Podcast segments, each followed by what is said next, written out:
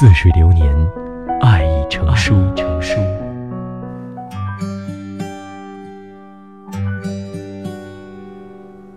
各位好，欢迎收听《爱已成书》。前不久，江苏某民政局推出一项举措——离婚考卷。这是一份针对前去办理离婚的夫妻出的试题问卷。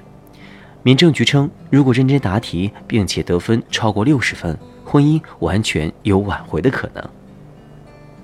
网友们看了里面的题目，一边为民政局用心点赞，一边又质疑其实际意义。如果感情真的病入膏肓，还能凭着这一张纸扭转乾坤吗？事实上，试卷只是闸门，题目则是钥匙。当夫妻一同执笔，就等于穿越了时光隧道，从恋爱时期开始追溯，到两人为对方做过的点点滴滴，这些记忆一并串起，双方的怨念和仇恨之火都将被熄灭掉，随之而来的就是遗憾和追悔。但真正要重燃爱之烛火，必须还要开启一道最重要的仪式，那就是身体的再度接纳。所以。如果让我们再增加一题，它将是：在离婚之前，你还愿意和我再做一次吗？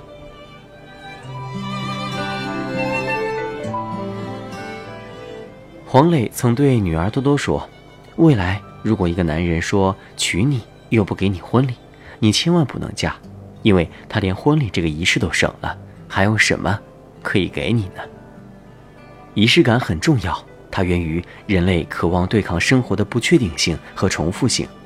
在亲密关系里，被熟知的仪式有求爱和求婚的仪式、婚礼仪式以及婚后记得彼此的生日和纪念日。这些看似郑重其事的过程，体现的是双方对这份感情的确定和真心。而推动人心甘情愿去履行这一系列仪式的是爱，还有性。因此，有婚恋专家说，性才是婚姻中最大的仪式感，唯有它可以将婚恋关系与其他关系区别开来，它也是维系夫妻情感的纽带，它表层是肉体形式，深层却是维系双方精神的桥梁。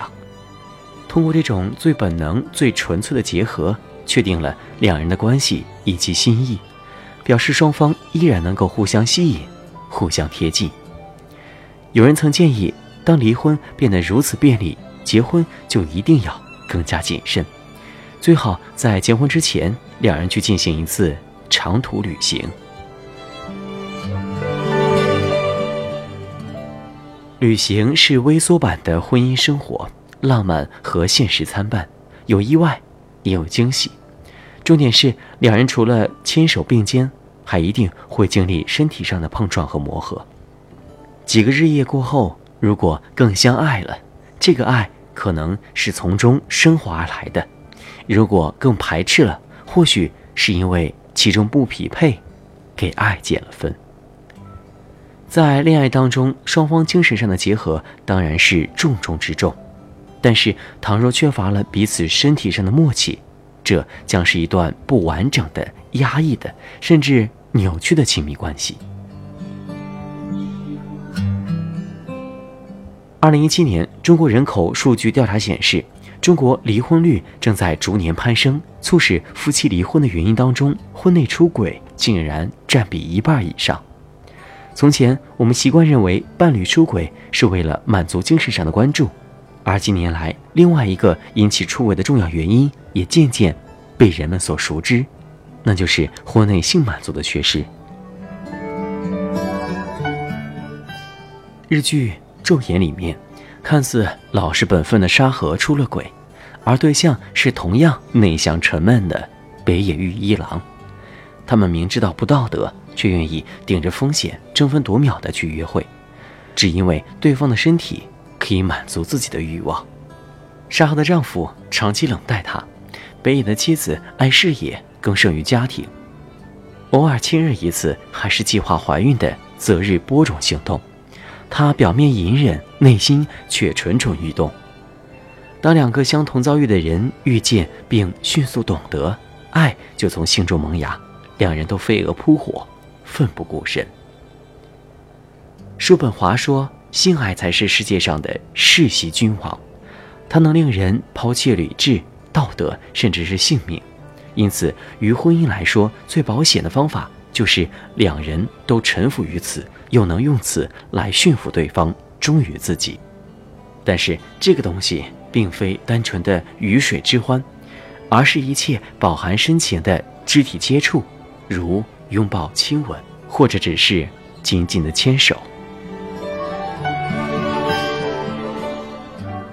最近看了一则公益广告，名字就叫做。我不爱你了，我们离婚吧。某个结婚纪念日，丈夫将早已准备好的礼物递给妻子，妻子接过后满面感动，但是丈夫远远站着，脸上没有一丝温情。一天，丈夫和妻子对坐说：“我们离婚吧，反正已经不幸福了。”说完就转身离开了。妻子始料未及，随后使出高段位的挽留手法。她请求丈夫在离婚前最后一个月里面全都听她安排，丈夫答应了。随后，妻子引导丈夫重温结婚初期的相处模式：每天出门前要先拥抱妻子，睡觉前要亲吻并对妻子说“我爱你”，出门时必须牵着妻子的手一起走。刚开始，丈夫有抗拒，很敷衍地完成了所有动作，但是在几十天的重复下。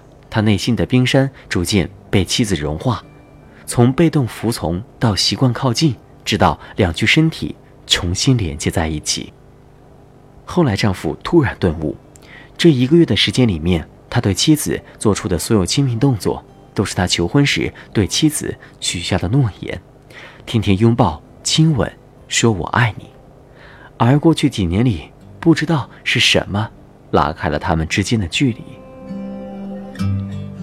而这是千百万家庭的缩影。当我们步入婚姻的时候，都曾说未来无论贫穷或者疾病，年轻还是衰老，都会恩爱如初，彼此不嫌弃。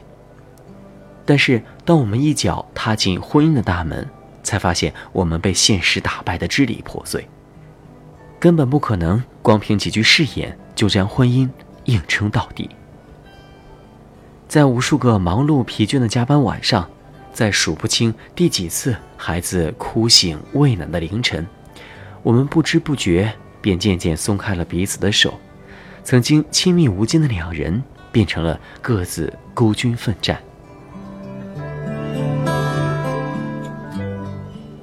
当两个人失去最深层次、最真实的身体接触，心也一定会为此隐隐感到不安，感觉哪里缺了一块。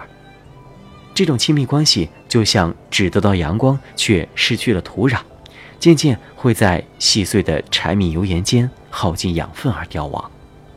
于是，隐忍、冲突成了婚姻生活的大部分主题，最后将很多夫妻推到了离婚边缘。但是，当真纵身一跳，就能解决所有问题吗？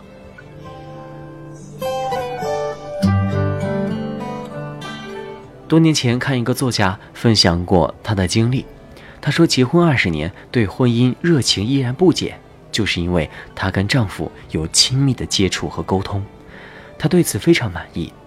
作家说，先生在恋爱时期就有早起吻她的习惯，年轻时她娇嫩白皙，必然有享受的资本，但几十年过去了，斑点细纹都爬上了脸颊，加上早起嘴里有轻微的异味。很多时候，她连自己都嫌弃自己，但她的先生却毫不在意，依旧认真的将她的刘海拨开，认真的低头亲吻。那份用心已经成了他们婚姻生活当中的重要仪式。他曾问他先生：“为什么你不嫌弃我？”先生回答说：“因为你也不嫌弃我。”和谐的生活会让夫妻浑然一体。即使变老，也彼此不会嫌弃。正如电影《不见不散》中最动情的一句话就是：“即使将来我老得掉牙了，也会取下牙套去吻你。”不仅女主，连观众都感动落泪。我们都曾在如花似梦的年纪遇到了爱情，又在饱受岁月煎熬的平凡生活当中怀疑过自己的选择。但只要我们的身体接连不断开，即使前路有再多未知，我们也能够凭借温存，彼此陪伴，一起去面对。